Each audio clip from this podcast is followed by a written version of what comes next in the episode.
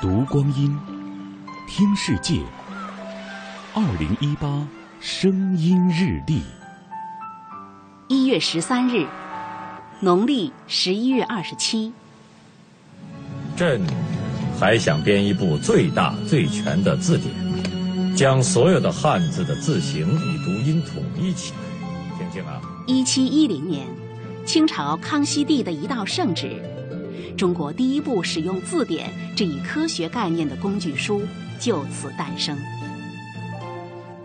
一七一六年的今天，康熙字典历时六年完成编撰，刊刻成书。它共收录汉字四万七千多个，在很长一段时间，是中国字数最多的一部字典。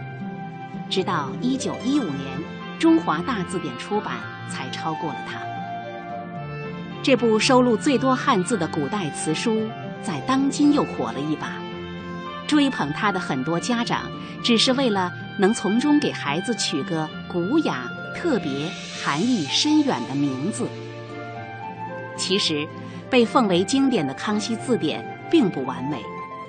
清朝道光年间，学者王隐之等人就纠正出了字典里引文、字头等错误两千五百多条。如果把不同时代各位学者挑出的错误汇总起来，恐怕会有两万条之多。